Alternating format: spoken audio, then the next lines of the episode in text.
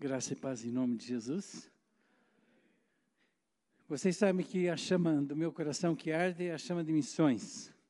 E como chama de missões, nós temos procurado colocar diante da igreja Alameda, colocar diante de cada membro, de cada visitante que às vezes chega até nós e passa a conhecer o nosso trabalho, que o desafio é tremendo. E a gente não pode parar. Nós temos a visão de Deus, estamos vivos, Deus continua falando. Deus continuando a falando, nós continuamos a obedecer.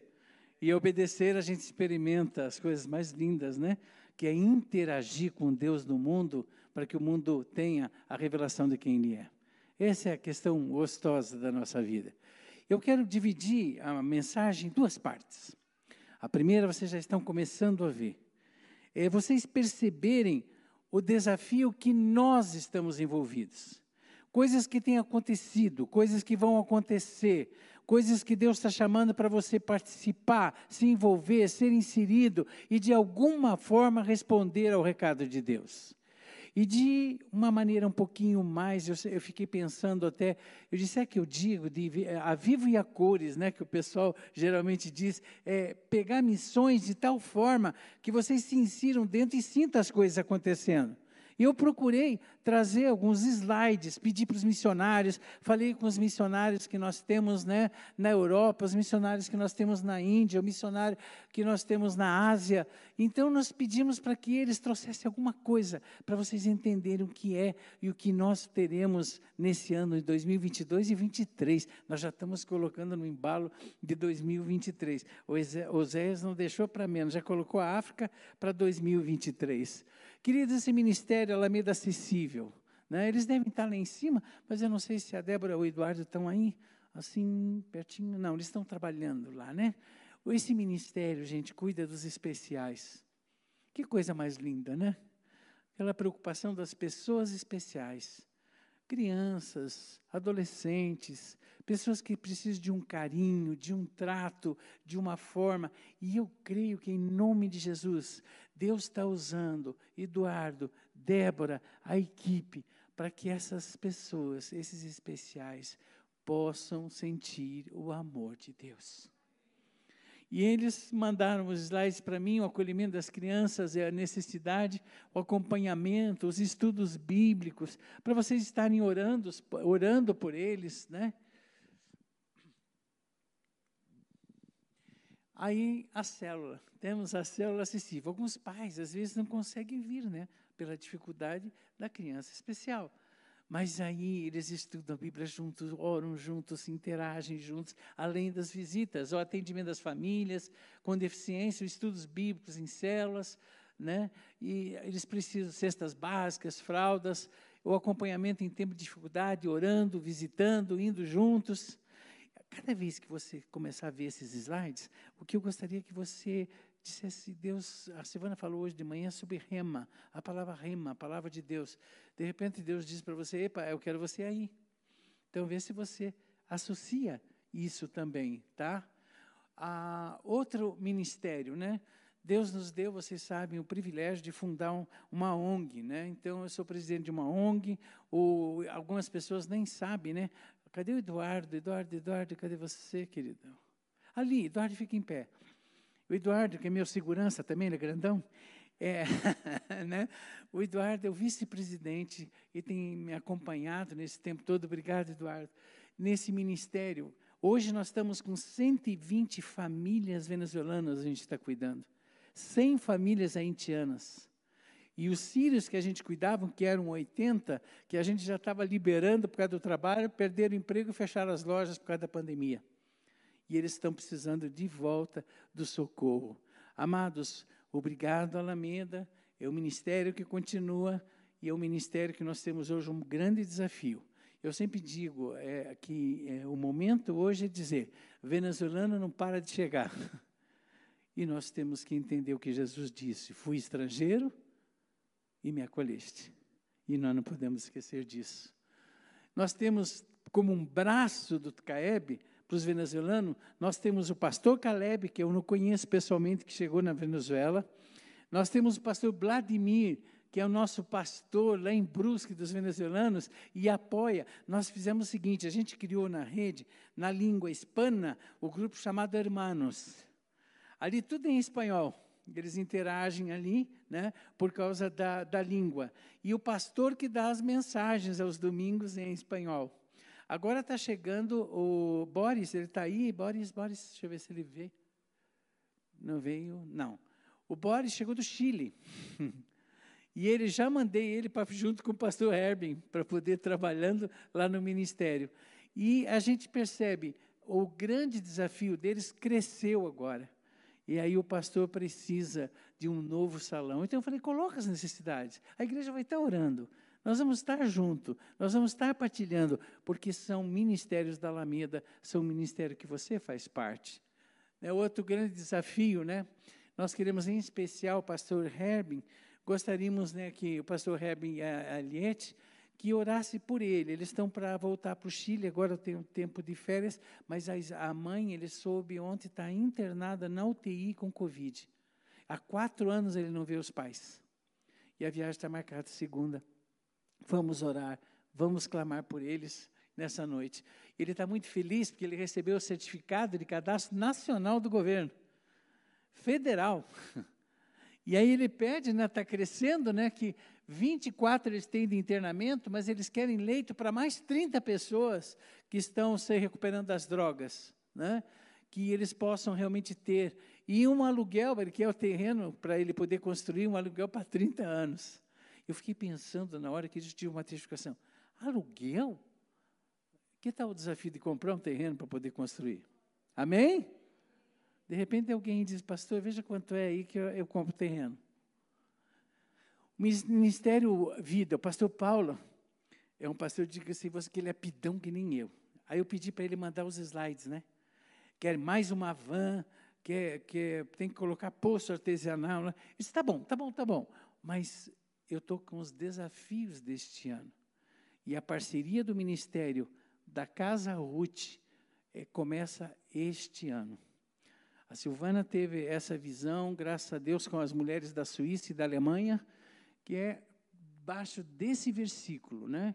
Através de um grupo de brasileiras que se reúnem para orar online, mulheres que estavam na Suíça, Alemanha e Brasil, incomodadas pelo Espírito de Deus, passaram a cultivar em seus corações a ideia de ter um espaço onde mulheres pudessem ser acolhidas e cuidadas. Crianças também, né, amor? Mulheres e crianças que sofreram abuso e que resultou em um obstáculo para seguir sua vida de maneira saudável. Já Silvana já pregou sobre isso e esse ministério começa esse ano em nome de Jesus. E amém pelo ministério do Projeto Vida que fez parceria para isso acontecer. Já estão com saudade já do casalzinho? Nosso missionário do Nordeste, que foi agora, né? Eu estou no local, a gente não foi para o mundo ainda. Então, o nosso Ministério do Nordeste, eles já estão se adaptando. Eles disseram, mas o que, que nós vamos contar já? Que vocês estão se adaptando, que vocês estão alugando casa, que vocês estão chegando, para que a igreja possa orar por vocês. Né? Queridos, nosso desafio da Índia. Rodrigo não está aqui, ele está numa cidade cuidando da, da mãe, né? O Rodrigo tem um ministério tremendo, ele ficou com a esposa, com a, fa a família Vieira toda, na Índia, um bom tempo, agora estão no Brasil, fazendo online alguns treinamentos, né? eles equiparem cristãos não alcançados pelo Evangelho, no foco da Índia e Chad, e ele, além da plantação de igreja, ele está traduzindo material nas línguas nativas, textos bíblicos, material, traduzindo, e eu combinei uma coisa com ele. Eu já falei até com você, né, Miguel? Nós vamos fazer treinamento com os, com os especializados com ele. O CMTF vai fazer o treinamento como evangelizar o hindu. E nós vamos dar um curso. Depois eu vou dar como evangelizar o árabe. E o nosso pastor do Japão, como evangelizar o budista. E nós vamos estar preparando a igreja para esses ministérios. Né? Aí o Chad, então, já traduzindo a influência dos muçulmanos, material ele já está traduzindo para o francês. Queridos, África, está aqui o nosso querido pastor Casal, por favor, fique em pé, nossos missionários da África. Você vê, eles estão branquinhos assim, mas são missionários da África. Tá? São os nossos missionários queridos, que amam a África, têm um coração na África. E já fizemos a viagem, olha como é que chama a vila. Quem é novo aqui na igreja, já construímos oito casas lá, e o nome que o pastor deu lá é Vila Alameda. então nós estamos a Vila Alameda lá na África. Graças a Deus, louvado seja o Senhor. Mas os desafios continuam. E eu fiquei pensando, todo missionário que você pede para dizer um desafio, não sei por que entra dinheiro, né? Sim, mas que... Não, e ele não pede 10 reais, 20 reais, sabe? Ele diz, não, olha, não, vai custar lá 50 mil para irrigação e implantação. Eles estão com terreno, gente, eu assisti o filme é enorme. Eu vi o, a, o pessoal de Moçambique andando no meio daquele mato, né? E eles estão precisando de material para poder roçar e para poder plantar. E aí o investimento e o templo precisa terminar a parede, botar telhado. Gente, olha o banheiro deles ainda. Vamos mudar esse banheiro, né? Fazer alguma coisa, né? E ah, os poços artesianos, né? É, doação parceria. O que é Amigos de Moçambique, pastor? Olha, um projeto que começou com o pastor Mauro, que foi pastor dessa igreja. Gente, esse projeto também treme nas bases. Meu Senhor. Eu sempre digo que o Vergara, né, que é da missão One Patient, é uma missão tremenda. Ele sozinho faz campanhas de família, congressos de famílias nos países muçulmanos reúne 10 mil pessoas. Hoje eu estava falando com ele na, na internet, 10 mil pessoas, 20 mil crianças, e batiza esse pessoal. Eu falei, meu Deus, só Deus protegendo esse menino. Mas ele tem um fogo missionário, só que, olha, irmãos, não é fácil. Ele ficou doente, abatido. Um cara que tem um vigor tremendo, vocês conhecem. E mesmo hoje ele mandou os desafios para mim, mas ele precisa de oração. Ele precisa do clamor da igreja. Quando eu for falar de Paulo, que eu vou falar hoje, vocês vão ver como é que é essa realidade de missões, a partir do modelo que é Paulo, acontece conosco, com todos a mesma coisa, onde a igreja está diretamente envolvida. Olha, os países que ele está, o ministério do, da, da missão dele, Paquistão, Nepal, indiretamente nós estamos lá também. Nepal, Bangladesh, Myanmar, Uzbequistão, Turquia, Tajiquistão, Cazaquistão. Nomes difíceis, mas são nomes de pessoas que precisam ser alcançadas também pelo Evangelho. Portugal, gente, agora estou entrando na Europa. Saímos desse lado do Oriente, entramos na Europa, temos o nosso ministério com o pastor é, é, Henrique, que esteve aqui há pouco tempo. O clamor para a gente ter no Ministério PAC, do plano de adoção e comunhão dele, ele pede que a gente, para cuidar dos antigos e integrar os novos. Ali estão tá os batismos, a integração. Portugal é amado por nós também. Orem para que Deus nos abra a porta, no, desculpa, Elia, o hospital para desenvolvermos o trabalho e abençoar vidas. Orem pelos recursos humanos e financeiros. Precisando de um outro pastor junto com ele. A obra está crescendo em Portugal através dele. O que, que houve lá? Vê para mim. Eu só dei um toquezinho. Ah.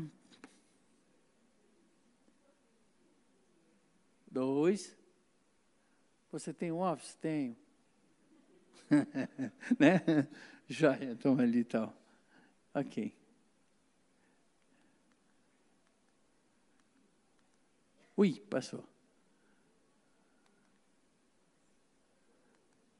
Aí. Os nossos missionários da Itália também tiveram aqui. Né? Eles estão na, numa igreja nova, né? a missão na Itália dessa família, ela está cuidando de mulheres transformadas, é, um projeto que ela tem de oração, está envolvida com células com essas mulheres na Itália. Né? A igreja deles é Calvary Chapel Monte Belluna, na Itália, né? e ela cuida de todo o ministério infantil, e ele está cuidando, fazendo esses, esses que a gente chama PBFs, em, em congressos e, e, e chacras, e a gente precisa orar por eles também. Europa. Esses missionários estão na Europa. Mas, na verdade, o número e o alcance e o desafio da Europa é muito maior. Silvana e eu tivemos o privilégio de pregar na Europa duas vezes. E quando nós fomos o ano passado na Europa, nós, lógico que podemos dizer, que país lindo, principalmente o país que nós ficamos mais, que foi a Suíça. Mas no momento que a gente pregava nas igrejas e se envolvia nas igrejas, nós vamos descobrindo os desafios e acabamos linkando a Europa, a Suíça e a Alemanha conosco e linkando junto com a Alameda. Aqui Silvana pregando para mulheres num local lá na Suíça, mulheres da Suíça, da Alemanha, da Turquia e Portugal. A grande realidade da diáspora a grande realidade da diáspora é que Deus tem usado a diáspora como uma realidade para alcançar o mundo para Jesus. Os estrangeiros estão indo para lá. Só se esse estrangeiro é cristão, ele deve levar a mensagem para lá. Se o estrangeiro que não é crente vem para cá, nós temos que falar de Jesus para eles. Esse é o compromisso missionário que a gente tem como alerta. Nós pregamos na igreja, eu estive pregando para os homens na luterana, de, de Genebra, e o pastor disse: Olha, Calixto, leva esses pedidos de oração. O que, que acontece? Crimes rituais, numa média de 200 ao ano, ora por libertação. As crianças tidas como em, em possessão são oferecidas em sacrifícios, às vezes de orar. E a gente vê na Europa, você vê tudo aquele luxo, aquele, as questões chiques, bonitas, as casas, as montanhas, os Alpes né, da Suíça, e a gente vê um sui, o suicídio de jovens, no registro de 25 jovens que tiram as suas vidas por ano. Nós vemos também o desafio do suicídio agora assistido, a lei autorizando esse suicídio na, na Suíça. Vemos o satanismo, culto a cada dia crescente, magia, curandeiro, gente. Agora, dá uma olhadinha no que eu vou mostrar para vocês. Quem lembra da inauguração desse turno? Quando esse túnel foi inaugurado, o túnel que, que, que é entre a Suíça e a Itália, ninguém imaginava, pessoas do mundo inteiro lá começaram a ficar constrangidos foi um ritual satânico. A inauguração desse túnel foi um ritual satânico, vestido de bode, as alegações, toda aquela riqueza, chamando e invocando uma legalidade infernal do satanismo. E esse túnel, a abertura foi, aconteceu com isso, é assustador. E alguns podem, você vê na internet, você se impressionam mais, mas minha questão é, o satanismo está inserido dentro da Europa. E qual é o nosso papel de estar lá? A gente pregou na primeira igreja batista de Basel, na Suíça, e o pastor mandou os pedidos, a igreja estava crescendo, a igreja está, de, na, no tempo de pandemia, ele disse, Calixto, a igreja diminuiu, a igreja está se esvaziando, nós estamos com pouca gente e estamos pedindo um avivamento para que a igreja retorne, essa primeira igreja lá de base. Agora dá uma olhada isso, gente. A capital, Berna, da Suíça, nós na praça, Silvana e eu, passeando com o pessoal na praça, dá uma olhadinha nesse, nessa estátua cara comendo criança. No meio, no centro da praça da cidade. Que tipo de mundo espiritual vocês veem que pode estar dentro da Europa? Que desafio espiritual que nós temos de ter que entrar lá. Não é à toa que a gente vê incredulidade, relativismo, pluralismo, né? vê toda essa questão do, do ceticismo, tudo isso presente na Europa. Agora, a gente vamos na igreja então, né? Eu fui visitar a igreja dos reformadores. Você chega lá, virou, na, algumas delas viraram mesquitas, lugares de bares, lanchonetes. E algumas igrejas, como que eu fui do Zwinglo, que é um grande reformador, você entra lá dentro, vocês estão vendo do lado esquerdo, onde tem aquele vitral, ele fica cantando lá para os turistas, né?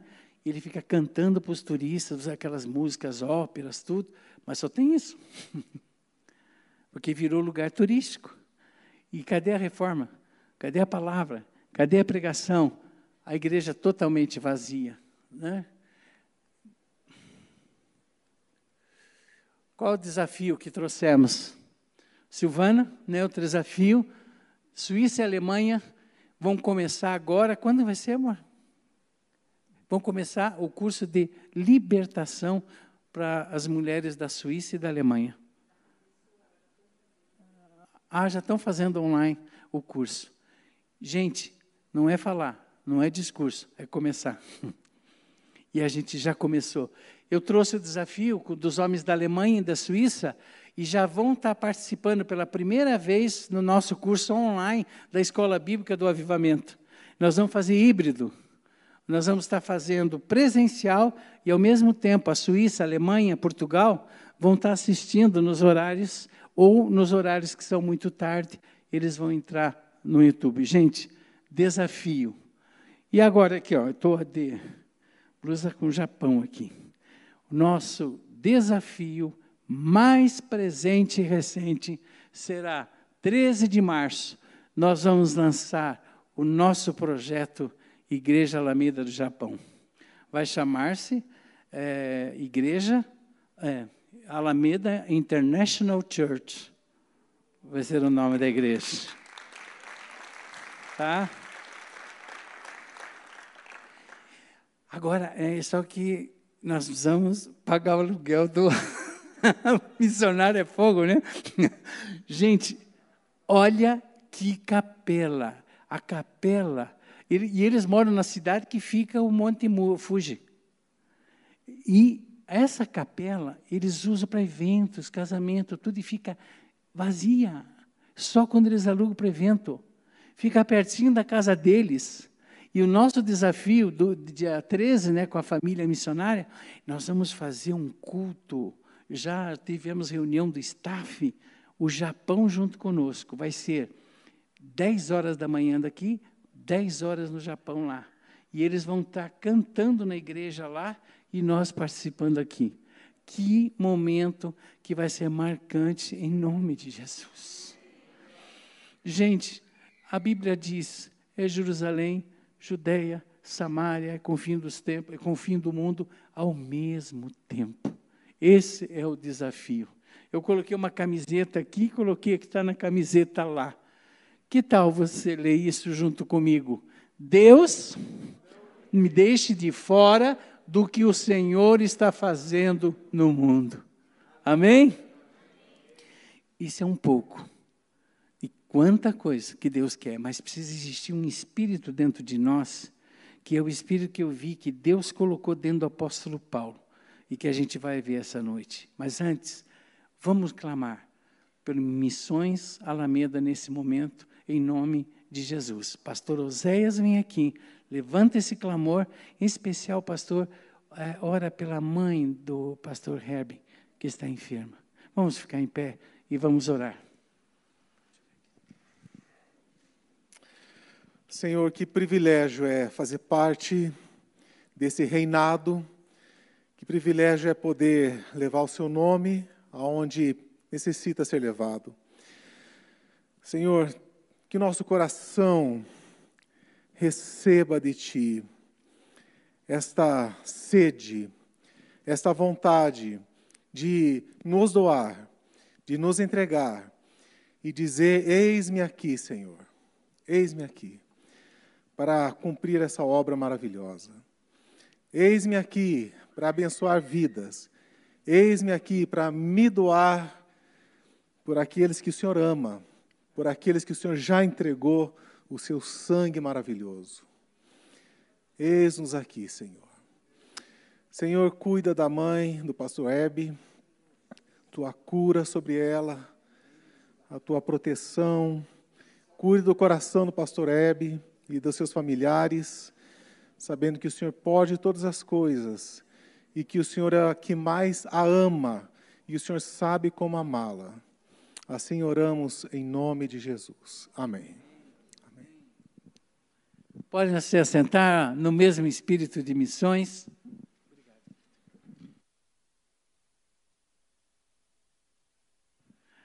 É, seguir o protocolo de segurança. Dentro desse espírito de missões, gente, quando eu comecei a ver esses slides, quando comecei a preparar, quando comecei a ver todas as questões que estamos envolvidas e os desafios, eu não tinha, não escapava. Eu pensava em Paulo, pensava da maneira como ele agia, da maneira como ele orava, da maneira como ele andava, da maneira que ele reagia. E eu quero que você entenda que é a realidade que ele tinha como vida em resposta ao que Deus fez na vida dele, é o que cada um de nós tem que ter. Não é, na verdade, aquilo que algumas pessoas dizem, que não, a chamada específica faz com que nós nos comportemos como Paulo. Não.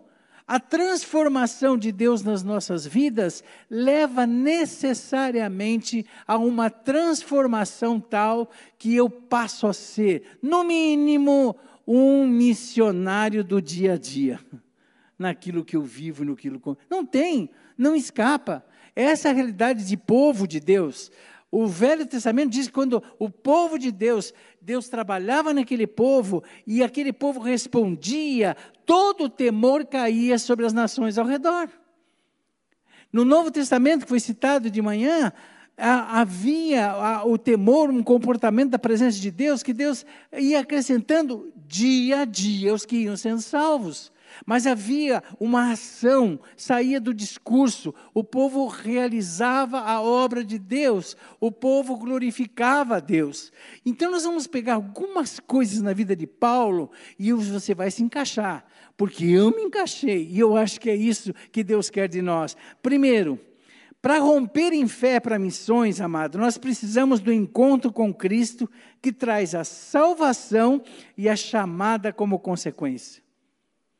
Todo o encontro salvífico com Cristo provoca em nós, provoca em nós a chamada missionária para pregar o Evangelho.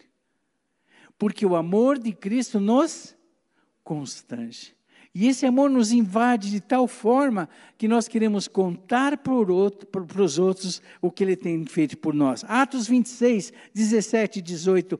Livrando-se deste povo e dos gentios, a quem agora eu te envio, para lhes abrir os olhos, das trevas converteres à luz, do poder de Satanás a Deus a fim de que recebam a remissão de pecados e herança entre os que são santificados pela fé em mim.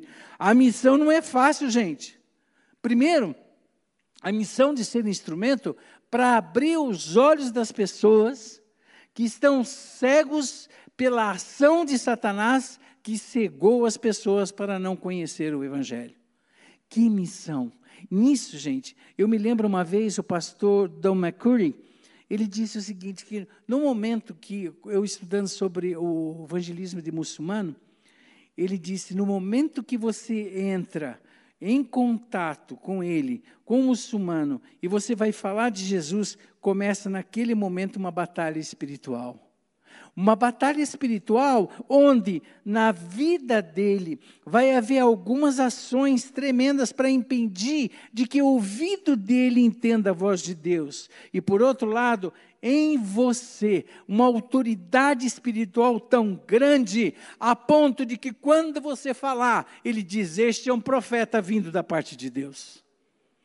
Gente, independente do trabalho que eu tinha como muçulmano, qualquer pessoa que não conhece Jesus e você estiver diante dela e você começa a falar da mensagem, você vai ser usados para que os olhos deles sejam abertos para compreender. Isso vai envolver oração, às vezes vai envolver jejum, vai envolver lágrimas, joelho dobrado, mas essa é a missão que Paulo teve, a missão que eu tenho. O mais fácil dizer que eu estou jogando pérolas aos porcos. É mais fácil dizer que a pessoa tem o coração fechado e não vai se abrir. Queridos, o poder de Deus é tremendo. Me permite, né, essa questão pessoal. Eu via, por exemplo, no meu avô árabe, uma coisa muito, muito clara. Ele era um pouco pior, porque tem aquelas pessoas que eles brincam, eles riem, eles te abraçam, uh, eles amam e diz que gosta de Jesus, diz que gosta da palavra, mas não se converte. Então, uma pessoa alegre, mas sem salvação e sem Jesus. Então, no momento que eu entregava, entreguei uma Bíblia árabe para ele, para que ele lesse aquela Bíblia, ele abria a Bíblia e ele dizia: Olha, quer que eu fale em árabe aqui para você ver como é que é, meu, meu neto? Vou, eu quero que você leia a Bíblia. Eu não estou querendo, quero que se leia. Agora, quando você vê a resistência, o que, que eu combinei com a Silvana? Vamos orar e jejuar até o momento que os olhos dele sejam abertos. Às vezes você diz, não, aquela, aquela peste não vai se converter, está 10 anos com aquele coração endurecido. Gente, eu ouvi uma, uma, uma, uma frase de Basileia Jolink, é, Basileia, dos, dos, judeus, que evangelizavam os judeus. Basileia Schlink. Ela diz o seguinte: não existe nada que uma oração não possa mudar. Não existe nada que uma oração não possa mudar. Os olhos, as escamas caem. Quando Paulo sai, ele sabia que não seria fácil, mas faria parte da missão. Sabe por quê? Deus diz o seguinte: olha, você vai estar falando, e você está falando com pessoas que estão debaixo do poder de Satanás, estão debaixo das trevas. Eu escrevi uma, uma devocional nessa semana que dizia: a, a, a bondade, atrás de uma bondade a, surge o terror. Pessoas boníssimas, pessoas gentlemen, pessoas que falam e de repente você vai orar por ela, demônios e demônios pegam nela e elas são possuídas. Você leva o maior susto, porque Deus conhece o coração. E toca para que você ore por elas. Se não tem Jesus, o domínio é de quem? Me perdoe. Paulo diz. Deus diz para Paulo: Você vai tirar do poder de Satanás e vem para o poder de Deus. Vai tirar das trevas e vai trazer para a luz. Mas isso é batalha, gente. Falar de Jesus é batalha, mas é uma batalha que ele já venceu na cruz por nós, em nome de Jesus. Paulo sabia disso, ele recebe aquela incumbência maravilhosa, né, que Deus diz: Olha, tudo isso é para que eles recebam a remissão dos seus pecados.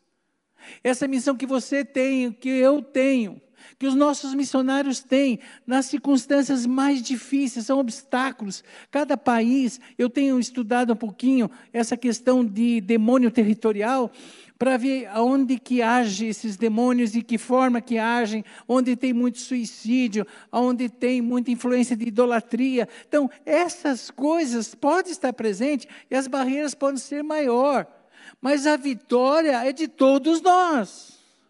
Independente do país, o lugar, ou o lugar que eu more, o vizinho que eu tenha, o parente que eu tenha. Paulo também tem outra experiência gostosa que eu quero compartilhar. Para romper em fé para missões, precisamos de uma igreja igual a de Paulo, visionária e, e comissionadora. Eu perturbo bastante pastor Sebastião, né? Nosso pastor. Ele disse que eu sou pidão, né? Mas, irmãos, eu repito, eu olho para vocês, essa igreja tem um potencial missionário de termos no mínimo 40 missionários. No mínimo 40 missionários. E Deus já disse isso para mim claramente. E eu cutuco, eu sento na tela dele, cutuco ele, como cutuco o Osmar também, desculpa, o irmão Osmar, que é da, do financeiro, né? É, mas ainda bem que ele tem coração missionário também, sabe? Aí, aí ajuda bastante, meio mundo, né? Mas a questão é que quando nós temos uma igreja que tem a visão, ela tem um compromisso de comissionar. E deixa eu abrir um parênteses aqui para vocês. Eu não boto muito fé de missionários que não são comissionados por igreja. Porque, para mim, biblicamente, deve acontecer o que diz aqui. E na igreja estavam em Antioquia, havia profetas, doutores, a saber, Barnabé e Simeão, Nigé, Lúcio, Sirineu, Manaém, que foram criados por Herodes o tetrarca e Saulo. E servindo eles ao Senhor, jejuando, disse o Espírito Santo: Apartai-me Barnabé e a Saulo para a obra que os tenho chamado.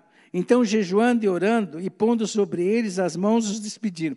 Vou dizer uma coisa para vocês: o Espírito vai surpreender. Vocês vão ver pessoas que vêm aqui à frente, vocês você? Mas não botava fé de jeito nenhum. A, a Silvana conheceu antes do que eu, né? O Flávio, que é dentista e foi, é, foi para ser missionário como dentista na Europa. Primeiro fazedor de tenda. Gente, tímido, ele vinha na frente, falava pouco, fleumático, acho que fleumático não, temperamento fleumático, e, eu, e a gente muito amigo. Ele era mais ou menos a vela para eu namorar, namorar a Silvana, sabe? A mãe, dele, a, mãe de, é, a mãe da Silvana só deixava eu sair se o menino estivesse junto. Né? Então, um menino muito querido da gente, muito próximo. E um dia ele chegou para mim, Calixto, Deus está me chamando para missões. E eu li assim, mas como? Que? Ah, a Silvana está lembrando, ele não conseguia dar aviso na igreja. Tímido, sentadinho no canto dele, como se diz assim, né? Não me chame para nada, né? E disse: Eu tenho sonhado, Deus tem me chamado. Nós começamos a orar juntos. Eu disse: Eu quero ver. Você vai contar isso para a igreja. Que Deus chamou. Irmãos, quando ele foi à frente, Deus testemunho. Não ficou dúvida que Deus havia chamado. E desculpa a brincadeira, né? a Bíblia diz que Deus dá além do que pensamos e imaginamos. Ele foi solteiro e casou lá, encontrou, é, discipulou aqui, se converteu, outra dentista. Ele não foi por isso. Ele foi por causa da missão. Mas o que a gente percebe é que Deus está tocando. Eu só digo uma coisa para vocês. Por favor, Deus tem urgência. Tem pessoas aqui que o Espírito Santo já me disse que está chamando, chamando, chamando, chamando, e a pessoa está resistindo. Olha, Deus pode usar o outro, mas Deus quer usar você. Está na hora de você dizer sim para que nós, como igreja, né?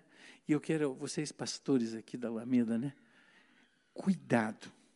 Um dia eu estava sentado assim, e Deus disse: É você. E eu disse: Não, eu sou pastor da igreja. Disse, é você. É, eu só estou, é exemplo, tá, Walisson? Viu? Tá? exemplo, tá?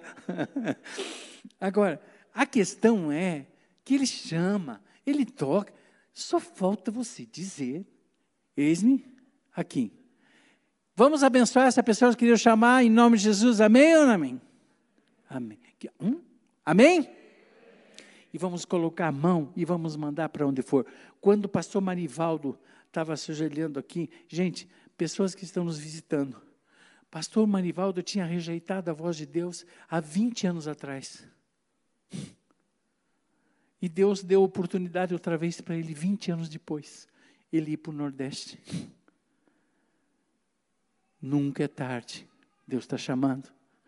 Outro modelo maravilhoso, quando penso em missões, penso na vida de Paulo, para romper em fé para missões, cada um de nós precisa ser direcionado a exemplo de Paulo na jornada diária. É lógico. Quando Paulo está caminhando, era alguém, pelo que eu percebo, além de estudado, Paulo era metódico e planejava as coisas. Ele tinha os planejamentos de viagem. Ele era meio metódico, eu não sei, tem um é o perfil aí do, do Jefferson, né? né? É, de ciências exatas, né? tudo, tudo direitinho. Mas não adianta, Jefferson. O Espírito vem e diz, não é aí, é por lá. Já, já experimentou isso várias vezes, né? É dessa forma, não é daquela. Então, é desse jeito que a gente vê Deus agindo. Paulo, prontinho para viajar, aparece o anjo, diz: passa, para Macedônia e nos socorre. E ele vai em direção à Europa alcançar, porque o Espírito conduziu. E vocês acham que era só aquele dia, só aquela vez? Não, não era só visão, era testificação, era a voz de Deus. Eu tenho um outro texto que eu quero chamar a atenção com respeito a isso, que Paulo diz assim: ah, E agora, eis que ligado eu pelo Espírito. Olha que lindo ligado, eu, pelo Espírito, vou para Jerusalém. Não sabendo que lá me há de acontecer, senão o que o Espírito Santo de cidade em cidade me revela, dizendo que me esperam prisões e tribulações. Silvana falou da palavra rema, né, de, de, que não é só coisa boa, mas coisas que Deus quer. Deus disse, imagina, o Espírito Santo dizia para ele, ah, você está indo, mas você vai ser preso. Você está indo, mas você vai levar umas chicotadas. Mas eu vou, eu vou. Eu quero fazer a vontade de Deus. Porque se Deus que disse, é o melhor para mim. E o apóstolo Paulo caminhava. Queridos, fiquem tranquilos com uma coisa. O Espírito Santo jamais, jamais abandona aquele que obedece. Jamais. Ele sempre terá uma voz suave dizendo: para, espere, ande, vá, aqui, acolá. É a ação de Deus. Paulo tinha isso. Isso eu quero sempre na minha vida. Isso é para todo crente. Ser dirigido, guiado pelo Espírito Santo. Não há coisa melhor na vida de você, de repente, estar tá indo para um lugar e o Espírito diz: Olha, volta volta, vai e fala com aquela pessoa, porque aquela pessoa tem um recado meu, e você vai lá trazer, e você volta, você fala, a pessoa é quebrantada, a pessoa se converte, e a pessoa se reconcilia com Deus, em nome de Jesus, porque você obedeceu à voz do Espírito. Paulo ouvia o Espírito, por isso foi um homem abençoado. Em quarto lugar, para romper em fé para missões, não podemos nos envergonhar jamais do Evangelho e estando sustentado pelo poder que nos salvou. Eu não sei se você assistiu um ou dois. Ah, Deus não está morto? Como é que é o nome do filme? Esse? Deus não está morto. Tanto um como dois. O que impressiona a gente é a segurança na alma. A segurança da alma de tudo ao redor ser contra e você ter a segurança. Eu lembro muito da palavra de Deus para Arão: Vai, eu serei com a tua boca e te ensinarei o que has de falar. Uau! E outra, você será colocado diante de governantes e de autoridades. E você será autoridade naquele lugar. O que você vai falar em meu nome. Paulo sabia disso e não se envergonhava disso. Não se envergonhe do Evangelho. Você vai ter situações constrangedoras, inibidoras, e às vezes até num espírito revoltante. Mas não se envergonhe do Evangelho de Cristo. Você se mantenha firme. Às vezes as situações vão ser delicadas. Eu me lembro que eu, eu tinha um apartamento em em, em São Paulo, que eu aluguei, e só que ele era grande, e aí eu fiz uma república de estudantes para que outros estudantes estudassem. Todos não eram crentes, só eu, era eu e mais um, o resto eu aluguei, porque estudavam na PUC comigo. E eu me lembro que eu falava bastante de Jesus para as pessoas, é lógico. E um dia eu estava meio com sono, já estava quase dormindo, um desses que morava lá chegou meio bêbado, né? Chegou meio bêbado e entrou, né? Ele, quando ele entrou, ele disse assim: Teu Deus é mentiroso. Sabe qual foi a minha primeira reação? Não é nada, o que você está pensando em falar do meu Deus desse jeito? Né? A gente não, não entende qual é o ambiente espiritual que você está, mas você está numa guerra. E ele dizia: é mentiroso, não é verdade o que você fala. Aí, de repente, eu fiquei falando: meu Deus, eu sei que não é o Senhor. Ele pisou na bola. O que, que aconteceu, Senhor? Sabe naquela guerra, naquele momento? Aí eu resolvi fazer uma pergunta para ele. Tá bom, como é que você fez? É, você disse que era para entregar a vida a Cristo e Cristo mudava a vida da gente. Eu falei, pior ainda, ele ficou mais difícil. Eu falei, gente, ele entregou a vida e não aconteceu nada. Aí eu disse assim para ele: Como é que você fez? Me ajoelhei. É, se ajoelhou, tá bom. Você disse para Deus que era pecador? O quê? Ele é mais pecador do que eu. Gente, na minha cara. Deus erra muito mais do que eu. Então, no, no momento, primeiro, é todo uma, algo para que realmente a vergonha do Evangelho veja, Deus seja envergonhado, o nome dele envergonhado, e você tem que se manter firme. E Deus traz a luz de como você lidar com a conversa, nessa interação. E eu disse: a Bíblia diz, todos pecaram e carecem da glória de Deus. Se confessarmos os nossos pecados, Ele é fiel e justo para nos perdoar e perdoar de toda iniquidade. Eu disse: só se fizer assim. Se fizer assim, a glória de Deus se manifesta. Paulo enfrentava isso e ele sabia que o poder de Deus o acompanhava. É lógico que você às vezes vai estar falando de Jesus, fala, fala, fala, e de repente você vai orar, a coisa está truncada e é demônio mesmo. E aí você vai ter que expulsar demônio, até no, nessa devocional que eu coloquei, diz, gente, tem uma, uma, uma como é que diz, um dito popular que tem pessoas especializadas em expulsar demônio. Gente, você, no nome de Jesus, na autoridade de Jesus, coberto pelo sangue de Jesus, não chame o pastor, não chame os pastores, mas no momento que você vê isso, clama, ora, expulsa aquele demônio miserável da vida da pessoa para que ela seja liberta em nome de Jesus. Paulo sabia que o poder o acompanhava, e você deve saber que o poder de Deus se acompanha, e essa autoridade te torna intrépido, essa autoridade te torna ousado, e você deve exercer essa autoridade para ver pessoas libertas em nome de Jesus. Queridos, em quarto lugar, para romper em fé para missões, não podemos nos envergonhar jamais do Evangelho e estando sustentado pelo poder que nos salvou. Isso que eu falei agora está baseado em Romanos 1,16. Porque não me envergonho do Evangelho, pois é o poder de Deus para a salvação de todo aquele que ele crê, primeiro do judeu e também do grego. Para romper em fé, quinto lugar precisamos amar as pessoas sem preconceitos ou barreiras, independentemente da classe que sejam. Queridos, Paulo entrou numa cidade chamada de Filipos.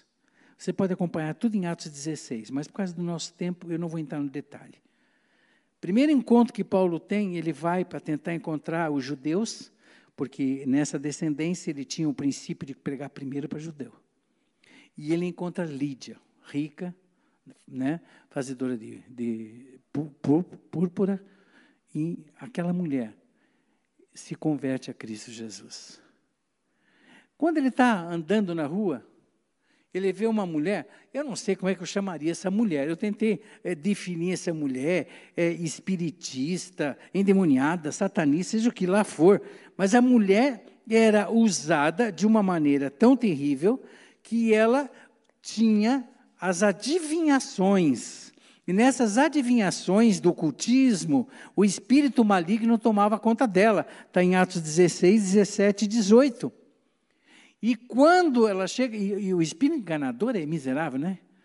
Ah, você que vem no nome do Senhor, começou a exaltar Paulo. Paulo não quis saber. Uma das coisas que você precisa ter, gente, discernimento do Espírito. Paulo falou assim: arreta Satanás, sai Satanás, em nome de Jesus. Tem uma pessoa que realmente vivendo neste mundo, que tem muitas no nosso país, né? Ele vai e é usado para que ela seja liberta. Uma pessoa que provavelmente poderia ser rejeitada, uma pessoa que nós olharíamos e não gostaríamos de saber, e nós temos um problema como crentes, no sentido de preconceito, é que quanto pior a pessoa é dentro do conceito de moralidade, menos a gente se aproxima dela. Já percebeu isso? Uma vez, não sei se a Silke falou, falou para mim assim: será que a igreja está preparada para receber tudo que vem de lá de fora para dentro? Ou nós iríamos rejeitar? A pessoa ficaria um dia aqui, um momento aqui e iria embora. Paulo, queria nem saber. Todos, Cristo morreu por todos. E ele vai e anuncia. E é lógico que por causa disso a mulher dava dinheiro para os outros, foi para a cadeia. E na cadeia, um servidor público do governo aceita Cristo. Paulo prega para ele, vocês conhecem a história. Três classes sociais, todas atingidas pelo poder do Evangelho. Não sei onde você trabalha, não sei o que você faz, a maioria de vocês. Eu só sei que tem uma coisa. Isso Deus me cobra muito. O meu próximo não é o teu. E Deus vai cobrar do teu próximo. E quando chegar no céu, é dessas pessoas que Deus vai pedir conta. É o teu barbeiro, é o teu cabeleireiro, é as pessoas que estão ao teu redor. É o seu tio, a sua tia, seu pai, a sua mãe. São pessoas, algumas eu nunca vou conhecer, mas é delas que você vai responder, por elas que você vai responder diante de Deus. E eu tenho esse compromisso diante do próximo que está ao redor de mim. Paulo, as pessoas que estavam ao redor, não deixava perder tempo para alcançar para o poder do Evangelho. Essa é a nossa missão, esse é o nosso compromisso. Por último, amados, uma coisa linda que eu vejo aqui. Para romper em fé, em missões, preciso saber que as intempéries da vida não tirarão a alegria da minha salvação em Cristo e eu continuarei sendo usado por Deus. Paulo foi preso e na prisão ele escreveu a carta chamada a Carta da Alegria, chamada Filipenses. Da prisão, ele escreveu essa carta chamada Carta da Alegria. Você não sabe as consequências de pregar, as, as intempéries do que vai, vai passar por você, mas a alegria do Senhor é a nossa força. Vamos repetir? A alegria do Senhor é a nossa força. Amém. Queridos, por último, você vai dizer para mim assim, por último, concluindo o sermão. Eu não sei pregar. Eu não nasci para isso. Eu não fiz teologia, que nem o, o Gerson, o Calisto. Muitas pessoas falavam comigo, como é que eu falo de Jesus para árabe, para muçulmano, como é que eu falo? Eu disse, conta o que Jesus fez por você. Conta o que Deus tem feito em você. E a pessoa vai descobrir que o Deus que ela não tem, que está em você, é o Deus que ela precisa na vida dela. Paulo teve diante do rei Agripa, e no momento dele estar ali sendo julgado, ele disse: Me permite minha defesa. E ele começa a gente a discorrer de uma maneira tão gostosa. E disse: Ó, quanto a minha vida, rei. Desde a mocidade, como decorreu desde o princípio, entre os da minha nação em Jerusalém, todos os judeus conhecem, sabendo de mim desde o princípio, que conforme a mais severa seita da religião vivi fariseu. E agora, pela esperança da promessa que por Deus foi feita a nossos pais, eu estou aqui para ser julgado.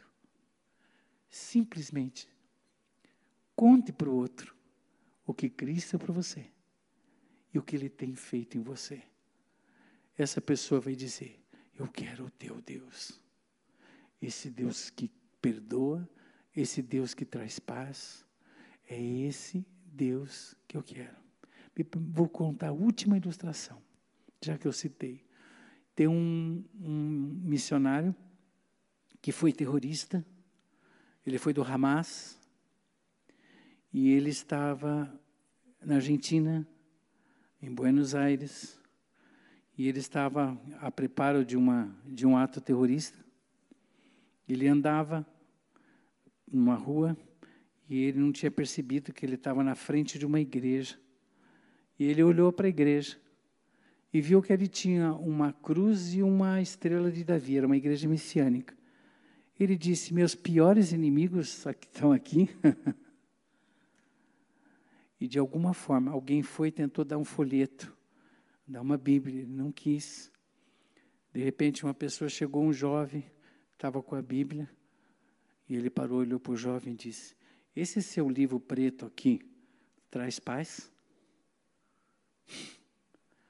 E aquele jovem ficou nove horas lendo a Bíblia para ele. E ele se converteu. Paciência, instrumentalidade, poder, discernimento. Querido, Deus quer te usar e vai te usar muito mais. Eu não quero que você tenha toda a visão que eu vi do trabalho, vocês terem uma participação de parceria só.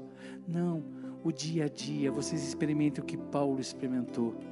Tirar as pessoas das trevas, ver pessoas reconciliadas, ver pessoas salvas no poder e na autoridade de Jesus. Eu gostaria que minha esposa viesse aqui para orar nesse momento. E eu gostaria que realmente você, principalmente você, se você parar agora e disser assim para você mesmo: Gente, faz anos que eu não abro a boca para falar de Jesus, mas eu vou começar a contar o que Jesus tem, fez na minha vida e quer é força para isso. Eu quero que você venha aqui à frente. Vem aqui porque nós vamos orar por você, porque a tua vida vai mudar e você vai ser um instrumento de poder na mão de Deus. E não venha me dizer que não sabe falar, você vai dizer o que Jesus tem feito. Vem à frente. Vamos orar para que Deus te dê essa força para você abrir a boca, em nome de Jesus. Vamos ficar em pé.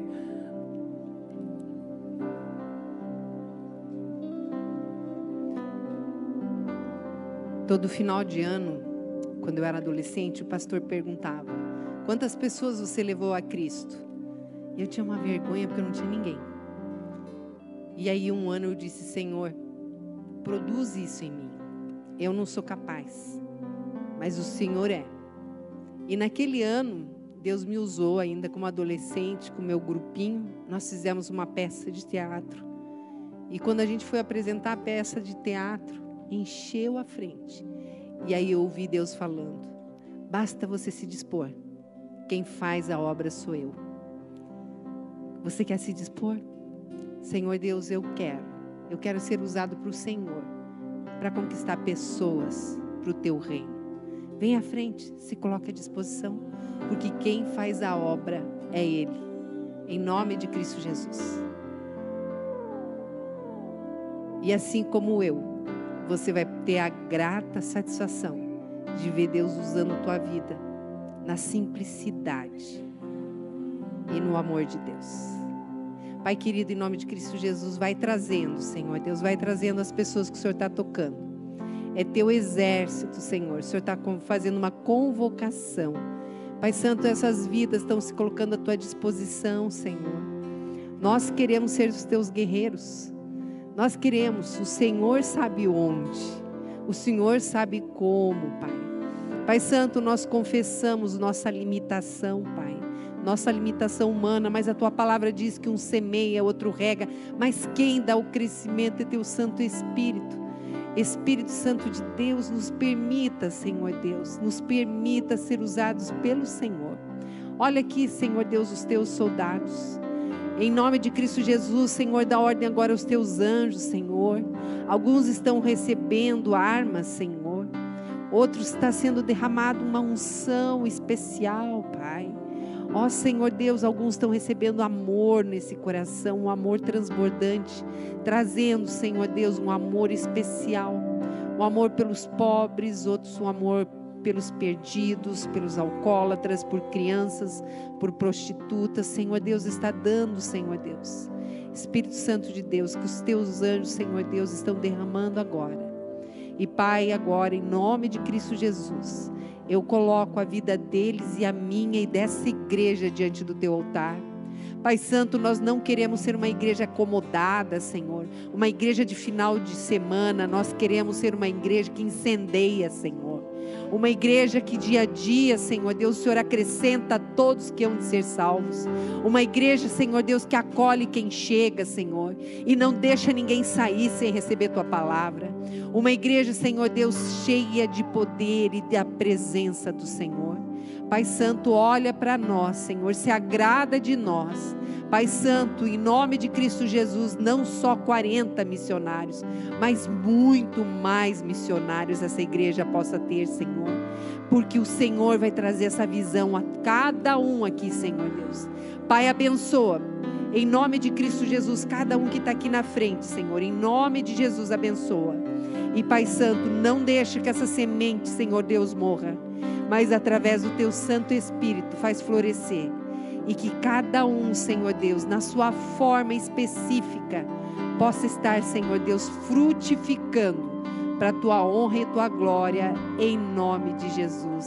Amém. Amém. Deus abençoe, queridos, em nome de Jesus.